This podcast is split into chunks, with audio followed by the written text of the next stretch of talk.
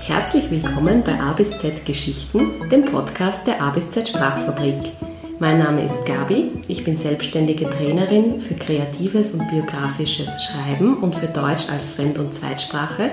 Und in diesem Podcast möchte ich euch Geschichten von Menschen näher bringen, die sich mit kreativen, sozialen oder gesundheitlichen Projekten beschäftigen oder sich damit selbstständig gemacht haben. Und heute ist Johanna Fedral bei mir. Johanna ist Autorin, Psychologin, Kunsttherapeutin und Herausgeberin des Magazins Schreibräume. Wir werden uns unterhalten über Kreativität, Resilienz, biografisches Schreiben und dem kreativen Umgang mit dem eigenen Leben. Liebe Johanna, ich freue mich sehr, dass du da bist. Herzlich willkommen. Danke für die Einladung.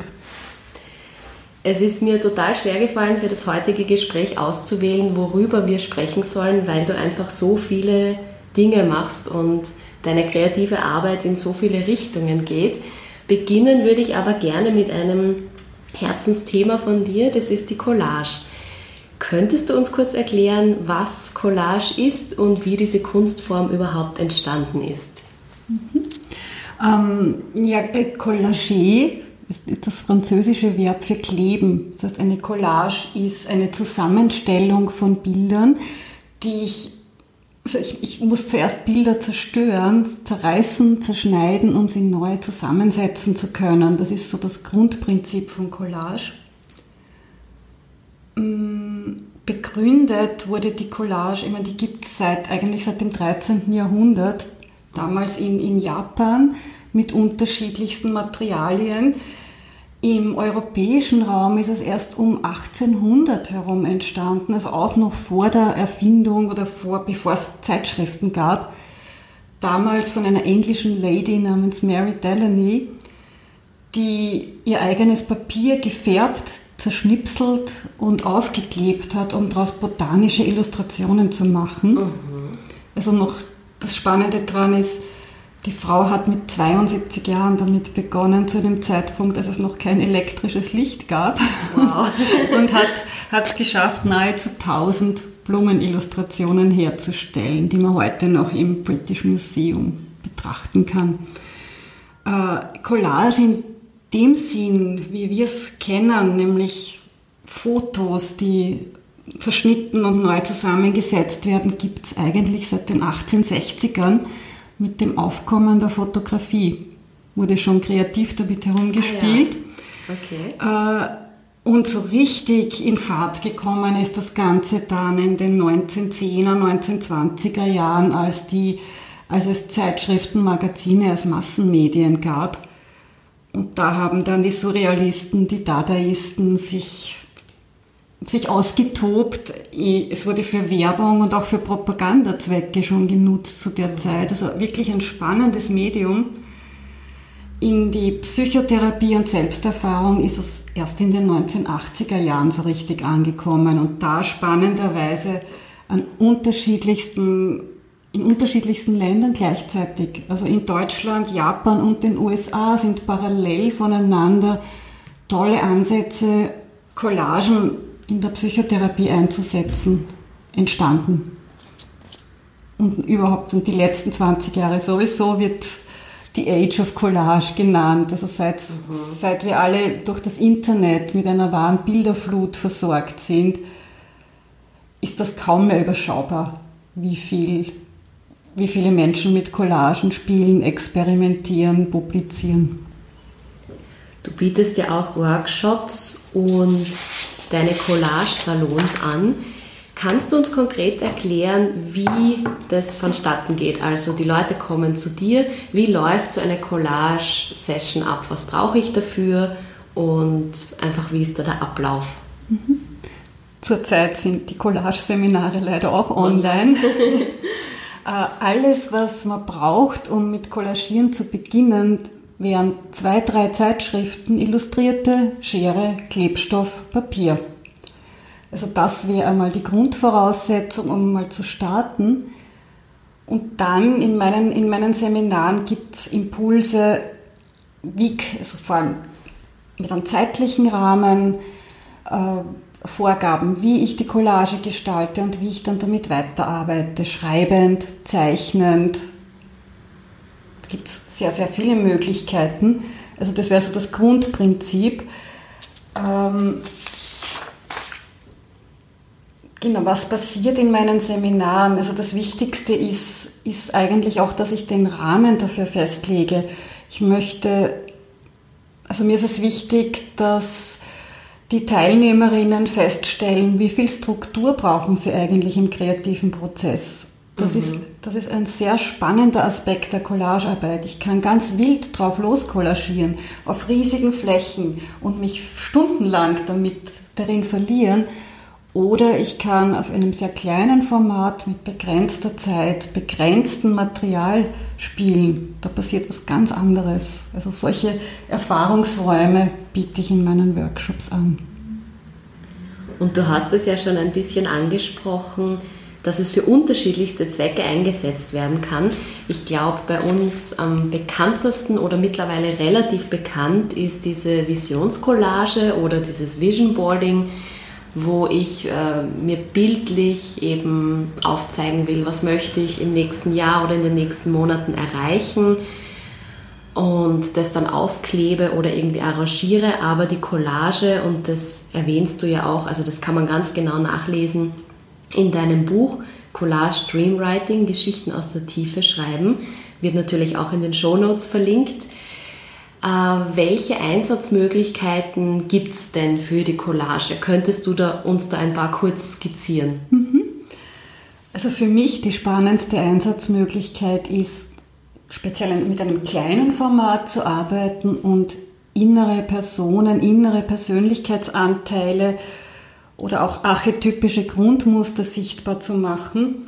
Also für die Selbsterfahrung, sowohl als auch im therapeutischen Kontext, und meine größte Leidenschaft ist es mit Traumarbeit zu verbinden, weil Collagieren ist, ist so etwas wie Träumen auf Papier, Träumen im Wachzustand.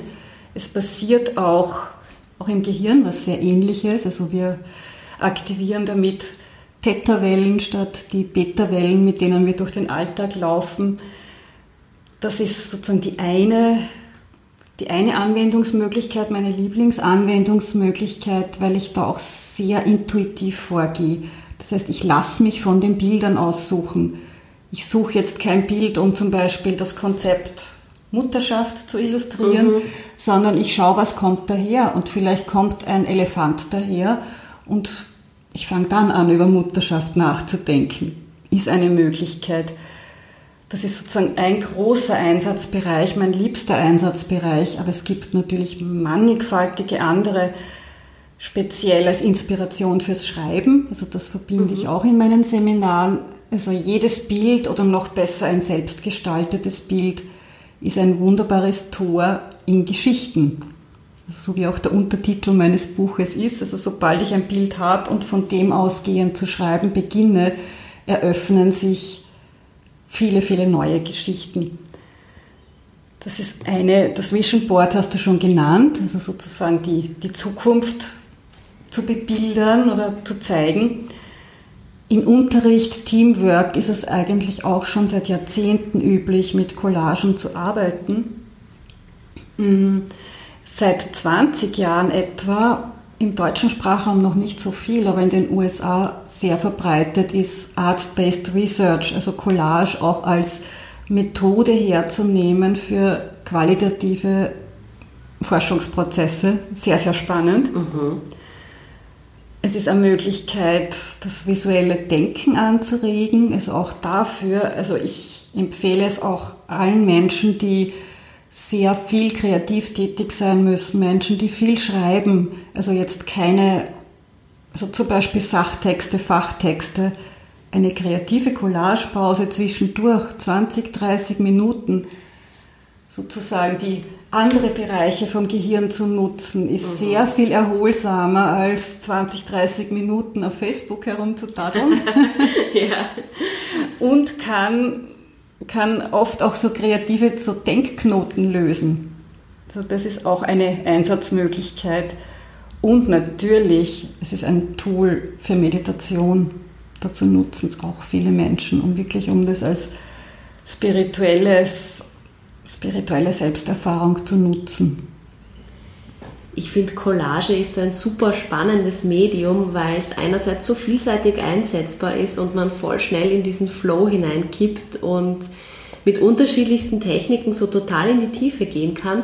Andererseits ist es aber auf eine andere Art wieder sehr niederschwellig, weil ich eben mit vorhandenen Bildern arbeiten kann und weil es vielleicht auch bei vielen Leuten, die jetzt noch nicht so viel bildlich gearbeitet haben, jetzt viel weniger Berührungsängste auslöst als jetzt zum Beispiel, ich sag mal, Bildhauerei oder Malerei oder Zeichnen.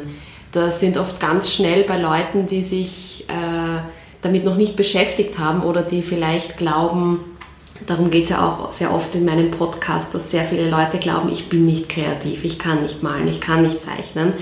Und da versuche ich ja auch immer, das zu entkräften. Aber ich sage jetzt mal, die Collage ist auch ein super Medium, wo ich mit vorhandenen Bildern was Eigenes bauen kann. Genau. Und vom, vom handwerklichen Geschick her muss ich äh, die Kenntnisse eines, also ein Zweijähriger kann schon Collagen machen. Das heißt, sobald ich genug feinmotorische Fähigkeiten habe, um eine Schere einzusetzen und Klebstoff, kann ich schon dabei sein. Und alle, also im Laufe der Jahre, wenn ich viele Collagen mache, stellt sich dann auch, nicht nur bei mir, sondern ich stelle es auch bei vielen Menschen fest, es, die, es verfeinert sich das Handwerk. Also die Menschen staunen selbst oft sozusagen die ersten Collagen und wie sich das dann im mhm. Laufe der Jahre entwickelt, dass sie auf einmal eine visuelle Sprache entwickeln, die man durchaus auch als künstlerisch bezeichnen könnte. Also aus diesen fremden Bildern, aus diesen ursprünglich fremden Bildern wird dann wieder was ganz Eigenes. Und ich finde, man sieht es auch in deinen Beispielen im Buch Collage Screenwriting so gut, dass diese Collagen von dir halt wirklich eine besondere Handschrift tragen. Das ist wie, als würde ich die Zeichnung von jemandem anschauen und ich erkenne genau, ah, ich kenne diesen Zeichenstil oder ich kenne diesen Schreibstil oder diesen Musikstil. Das fand ich auch ganz faszinierend und spannend. Das beobachte ich bei Teilnehmerinnen auch immer wieder. Also auch wenn ich die, mit den Menschen teilweise nur drei, vier Tage arbeite, kann ich, also wenn ich die Bilder sehe, weiß mhm. ich, von wem ist es. Und das finde ich, ist so eine ganz persönliche Collage-Handschrift. Und ich bin in jedem Seminar von neuem erstaunt, wie viele Möglichkeiten es gibt, Collagen zu gestalten, auf die ich vorher selbst nie gekommen wäre. Mhm also da gibt, das ist nach oben offen. Also die Möglichkeiten sind unendlich. Schön. Und speziell spannend ist es, wenn Menschen, die meine Anleitungen zur Collage missachten oder falsch verstehen. Also es passiert dann immer wieder mal, dass Teilnehmerinnen sich Sorgen machen, dass sie jetzt etwas nicht das Richtige gemacht ja. haben oder es nicht verstanden haben, die Anleitung. Und daraus entstehen oft die spannendsten Collagen. Mhm. Ist auch super. Bei der Collage und in der Kunst gibt es keine Themenverfehlung. Das gibt es nur im Schulsystem. ähm, ich würde auch gerne mit dir über deinen Roman Freiheit, du wildes Tier sprechen. Das ist dein aktuellster Roman, der veröffentlicht wurde.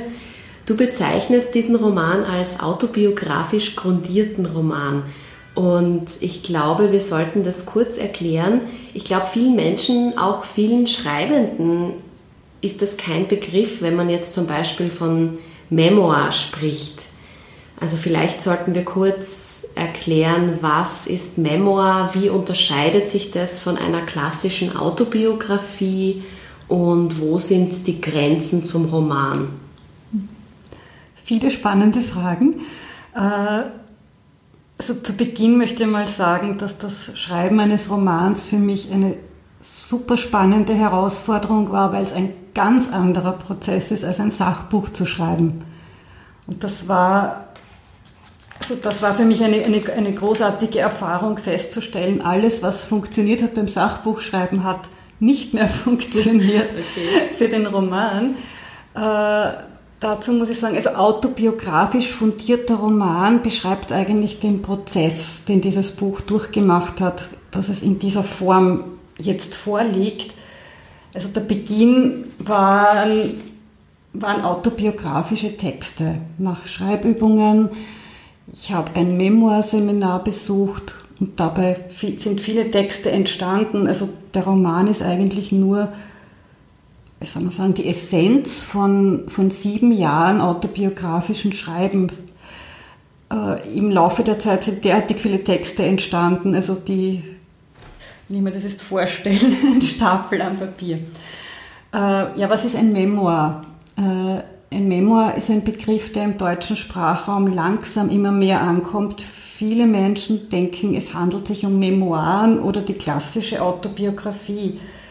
Die klassische Autobiografie oder Memoiren, das sind Erinnerungen eines meist berühmten oder bekannten Menschen vom Beginn des Lebens über alle Höhen und Tiefen. Es ist sozusagen das gesamte Leben zwischen zwei Buchdeckel gepackt. Mhm. Das ist Memoir nicht. Also das, wir kennen es ja auch beim Lesen. Ich finde es auch mittlerweile bei berühmten Persönlichkeiten gar nicht so spannend, von den Kindergartenerfahrungen an alles zu lesen. Während hingegen ein Memoir fokussiert auf bestimmte Themen aus dem Leben und arbeitet die literarisch auf das könnte sein, so ein Klassiker wie, wie habe ich eine Krankheit überstanden, wie, wie bin ich einer Sekte entkommen, mhm. ähm, wie habe ich das erste Lebensjahr meines Kindes erlebt, Themen wie diese, oder wie bin ich eben aus einer schwierigen Situation entkommen und ein neuer Mensch geworden, wie habe ich mich verwandelt. Äh, das kann, also dieses so ein Memoir kann sozusagen einen Zeitraum von einem Jahr umfassen, manchmal auch mehrere Jahre, wenn das ein längerer Lebensabschnitt ist. Was, was es unterscheidet von der Autobiografie ist, dass wir literarische Stilmittel einsetzen. Ein Memoir hat den Anspruch, so spannend zu sein wie ein Roman und die Leserinnen auch mit einer Story Question vom Anfang bis zum Ende dran zu, dran zu halten, damit sie erfahren, wie hat sich jetzt die Erzählerin, der Erzähler weiterentwickelt. Und es sind ja auch die Grenzen zum Roman sehr fließend, oder? Genau, also in den USA ist das ein bisschen anders als in Europa. In den USA ist zum Beispiel, gibt es den Anspruch, dass ein Memoir, dass, dann, dass sich da nichts Fiktionales hineinmischen darf. Dass ich wirklich, also wenn ich jetzt beschreibe, dass ich drei Geschwister hatte und in einem Roman wären auf einmal vier oder fünf daraus, wäre das ein Fauxpas mhm. in der amerikanischen Version des Memoirs, weil es da um die Wahrheit geht. Die Wahrheit, die eigene Wahrheit nachzuerzählen mit so vielen äh, wahren Details wie möglich. Da finde ich die europäische Variante um einiges spannender. Also es kommt speziell aus dem französischen Sprachraum, da nennt sich das Ganze Autofiktion. Ist, äh, bekannte Vertreterinnen wären zum Beispiel die Annie Ernaux mhm, mit ja, ihren Die Jahre oder mhm. das Mädchen. Und das kommt immer mehr im deutschen Sprachraum an und das ist so eine, das ist eine Mischung aus diesem Memoir-Genre und dem Roman. Das heißt, ich kann durchaus auch aus, aus drei Personen aus meinem Leben eine machen, weil das literarisch sinnvoller ist und den Leser sonst zu sehr verwirren würde, wenn da auf einmal drei Menschen vorkommen, mit denen ich eigentlich nur ein Prinzip zeigen möchte oder, oder eine bestimmte Art der Beziehung. Und das war für mich ein sehr, sehr spannender Prozess im Lauf dieses, im Lauf dieses Romans, mich, wie sich der entwickelt hat. Also wie gesagt, es hat begonnen mit autobiografischen Texten, einem Konvolut von Texten zu meiner Großmutter, zu den Großvätern, Geschichten über meinen Vater, meine Mutter. Also es wurde endlos, bis dann nach einigen Jahren für mich der Fokus klar war, ja, ich möchte nicht nur erzählen, wie ich meine Kindheit und Jugend überlebt habe, sondern ich fand es wesentlich spannender, dorthin zu schauen, was ist denn passiert, sobald ich endlich aus dem Elternhaus draußen war. Also der erste Entwurf vom Memoir war nur sozusagen bis zum Befreiungsschlag. Okay, ja. Äh, in der jetzigen Form ist das ein Drittel des Buches, weil ich es dann wesentlich spannender fand, die Zeit danach anzuschauen. Also das war für mich persönlich auch sehr viel spannender. Da hat sich sehr viel, habe ich sehr viel transformieren können. und dann in einem nächsten Schritt aus dem Ganzen einen Roman zu machen. Da sind dann auch ganz viele Wahrheiten oder wo ich sehr nah war an Personen, das habe ich dann literarisch wesentlich freier gestaltet. Und das war auch sehr, sehr spannend, weil ich dadurch mein Leben neu geschrieben habe. Mhm. Äh, das geht teilweise so weit, dass viele Erinnerungen überschrieben wurden. Okay. Und jetzt in dieser fiktionalisierten Form da sind. Super spannend. Und ich habe mich ganz stark auf dieses Heldinnen-Narrativ eingeschrieben. Das hat, das hat sehr viel Spaß gemacht. Worum geht es denn im Roman Freiheit, du wildes Tier? Könntest du das für unsere Hörerinnen und Hörer kurz skizzieren? Mhm.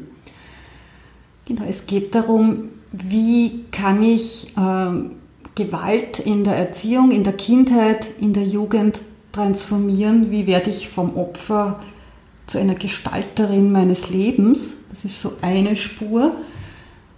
Und das andere ist, war auch aufzuzeigen, was sind die Spätfolgen? Wie beeinflusst oder beeinträchtigt einen das auch die Jahre nach der Jugendzeit, mit so einem Backerl unterwegs zu sein? Mhm. Und ich finde ja, neben dieser Geschichte ist es ja auch ein ganz tolles Zeitdokument. Also als Leser, als Leserin wird man mitgenommen in diese Zeit der 80er Jahre. Und das schaffst du ohne viel Beschreibung, sondern auch einfach durch, äh, dadurch, dass die Einstellungen dieser Personen vermittelt werden, dadurch, dass dieses Milieu so gut gezeichnet ist. Und es ist für mich wirklich spannend zu lesen, weil man ja glaubt, naja, die 80er, das ist noch nicht so lange her. Und was sich dann aber trotzdem schon getan hat und was da immer rüberkommt. Also da gibt es eine ganz starke Stelle für mich, wo die Mutter mit ihrer Tochter im Bus sitzt und es wird dann ganz offen geredet über die gesunde Watschen sozusagen und dass Kinder das manchmal brauchen und das wäre heute, also hoffe ich zumindest, unvorstellbar, zumindest, dass das in so einer öffentlichen Form und dass das überhaupt nicht sanktioniert wurde. Also das war für mich eine der stärksten Stellen in diesem Bus, diese Diskussion über die gesunde Watschen und wo man ja jetzt immer mehr weiß, dass das sicher alles Mögliche ist, aber nicht gesund. Na, da sprichst du einen wichtigen Zeitkontext an. Also das Buch spielt in der Zeit, bevor noch äh, im Jahr 1989 erst äh, Gewalt in der Erziehung gesetzlich verboten wurde in Österreich. Ich meine, laut dem letzten Gewaltschutzbericht hat das schon etwas verändert, nämlich in den 80er Jahren waren etwa 80 Prozent der Kinder und Jugendlichen Gewalt ausgesetzt. Mhm. Teilweise sind die prügelnden Lehrer auch erst aus den Klassenzimmern ja. verschwunden. Äh, jetzt, so so neu, nach neueren Zahlen sind nur mehr 50 Prozent der Kinder von Gewalt betroffen. Das ist ja schon ein Fortschritt. Und es ist eben nicht mehr möglich, öffentlich sich hinzustellen und zu sagen, die gesunde Watschen ist, ist super. Es gibt mittlerweile äh, einen Diskurs über Gewalt in, in Heimen und ähnlichen Themen. Das hat sich Gott sei Dank geändert. Ja. Ich habe auch das Gefühl, dass Betroffene sich heute viel mehr trauen, darüber zu sprechen. Ja, weil es eben diesen gesellschaftlichen Konsens gibt, dass das mhm. nicht, äh, dass das eh noch keinem geschadet hat. Das waren ja so die typischen Sprüche. Mhm. So aus mir ist ja auch was geworden. Ja. Ne? Und die, es war schon, ich war, ich war ja so frech. Man musste mir ja die Wadeln für richten und Sprüche wie diese. Äh, mir war das wichtig, in dem, in dem Roman noch aufzuzeigen, was das bedeutet, äh, wenn da sozusagen dieses, dieser gesellschaftliche Konsens nicht da ist, dass Gewalt etwas Verpöntes mhm. ist. Also das war, also mich da auch wieder hineinzuversetzen in dieses Gefühl von, ich darf darüber nicht reden, das will keiner hören, beziehungsweise äh, reagierten viele Menschen damals auch so, so, so hilflos. So was tue ich mit diesen Informationen. Ja. Das war ja quasi Privatsache, genau. wie man seine Kinder erzieht. Mhm. Ich finde, das geht ja auch in ein nächstes Thema jetzt hinein, allgemein zum Thema Memoir. Ein häufiges Vorurteil zum Thema Memoir ist es, naja, das ist ja leicht, da muss ich ja quasi nur aufschreiben, was mir passiert ist und ich muss mir nicht wie im Roman Figuren und Handlungen ausdenken und das ist ja überhaupt nicht so. Also vor allem, wenn es um traumatische Erfahrungen geht, um Gewalterfahrungen, dass es sehr, sehr viel schwieriger ist, das in eine Memoirform zu bringen, als sich jetzt quasi einem komplett fiktiven Romanprojekt zu widmen.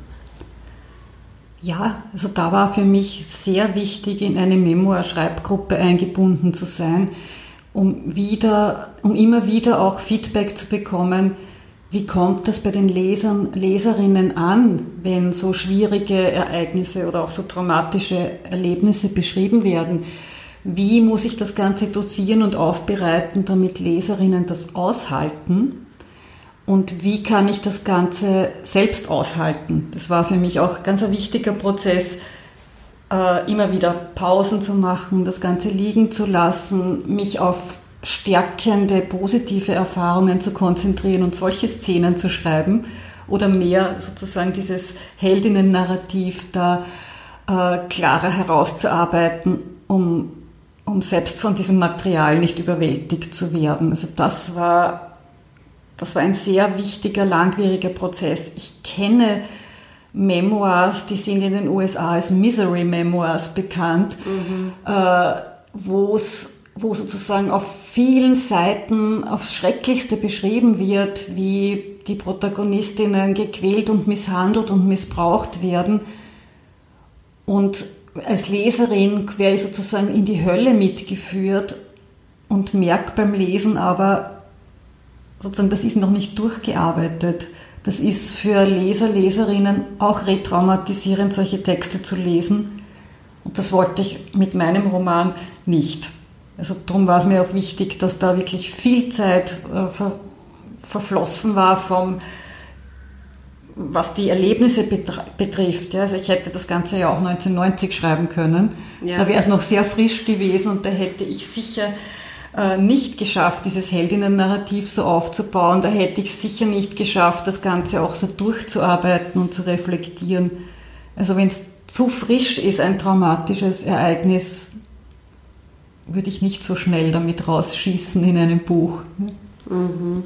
Ich finde, das merkt man auch oft sehr bei Memoirs, wie viel Zeit ist da vergangen und wie viel Abstand ist da schon da, wie viel Selbstreflexion ist da schon da. Und ich glaube, beim Memoir ist es noch wichtiger als bei einem Roman, das dazwischen abliegen zu lassen, Zeit vergehen zu lassen, auch das Leben dazwischen wieder passieren zu lassen und zu schauen, was kommt von da vielleicht jetzt noch mhm. rein. Mhm und das ist auch ein wichtiges Thema, das du ansprichst. Ach, da bin ich speziell, also für mich ein ganz tolles Vorbild ist ja die Annie Ernaux mit ihrem Buch Das Mädchen, wo sie über ein traumatisches Ereignis schreibt, 50 Jahre danach. Ja. Und das Ganze hat dadurch eine Vielschichtigkeit und eine Reflexionsdichte. Also ein absoluter Lesetipp. Ja, Annie Ernaux ist ganz, ganz toll. Dieses Buch habe ich noch nicht gelesen. Ich habe die Jahre gelesen, Les Années. Aber Annie Arnaud, unterstreiche ich, ist ein ganz heißer Tipp. Hast du noch andere Memoir-Tipps, die dir jetzt spontan einfallen, wo du sagst, das ist einfach so super und das ist so vielschichtig, das habe ich so gern gelesen oder vielleicht auch mich davon inspirieren lassen? Mhm. Wow, da gibt es sehr, sehr viele. Also ich beginne mal mit Mary Carr natürlich. Mhm. Die hat eine mehrbändiges, mehrbändige Memoirs vorgelegt. Frank McCord liebe ich auch sehr. Es ist nicht nur die Asche meiner Mutter, sondern auch die Folgebände, Teacher Man, also wo er beschreibt, wie er, also die sind besonders spannend, nämlich nicht nur im ersten Buch geht es um seine schreckliche Kindheit, aber dann geht es weiter. Wie, wie hat ihn das Ganze geformt zu dem Lehrer, der er wurde? Sehr, sehr faszinierend. Äh, die Liste wäre so lang, dass ich muss sagen, ich lese seit Jahren größtenteils Memoirs, ja. weil ich dieses Genre spannender finde als jeden Roman. Und auch mehr sophisticated. Ich habe so das Gefühl, das ist so, das vereint das Beste aus, aus, aus mehreren Genres. Ja. Dieses Genre.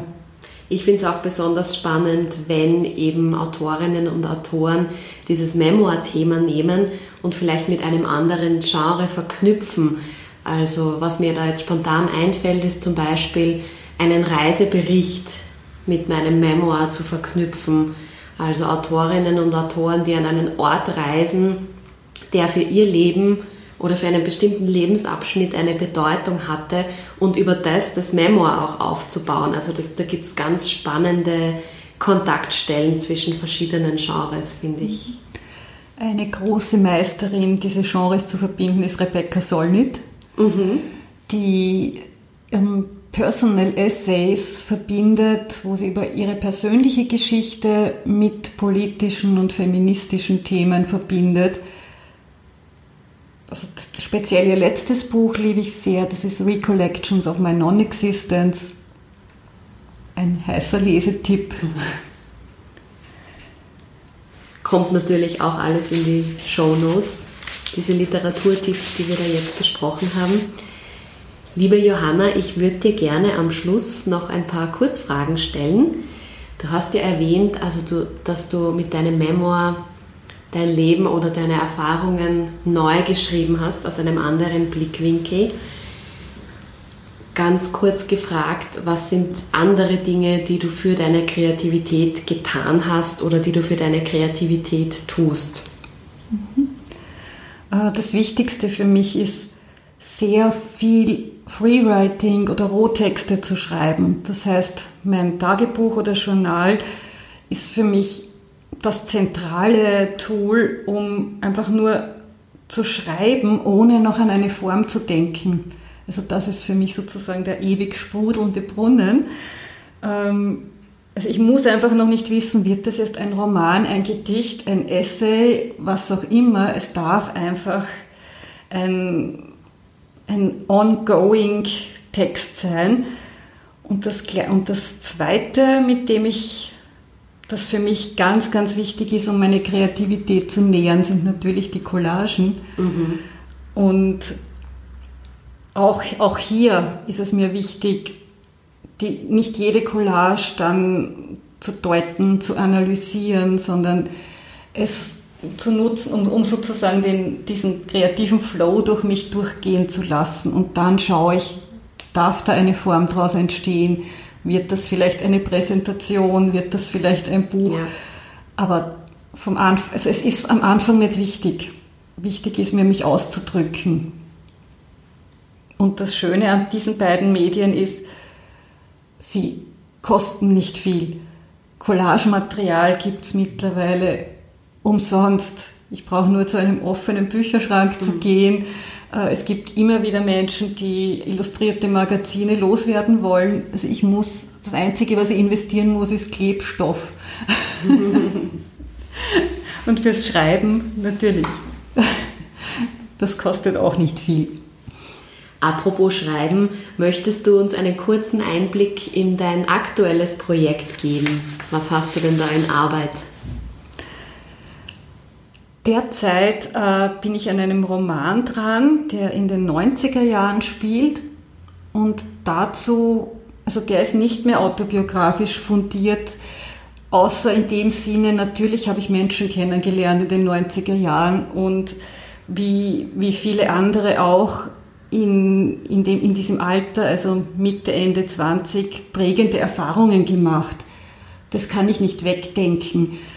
Die Personen und die Handlungsstruktur ist aber nicht so an mein Leben angelehnt wie, wie der erste Roman, was ich super spannend finde, weil ich dadurch äh, Charaktere und Handlungsbögen viel freier gestalten kann. Es ist mir völlig egal, was da in meinem Leben passiert ist. Ich habe da nur sozusagen die Rohpause von, von Figuren und lasse was entstehen. Das macht gerade sehr viel Freude und gleichzeitig Frust, weil ich schon so viel Rohtext habe.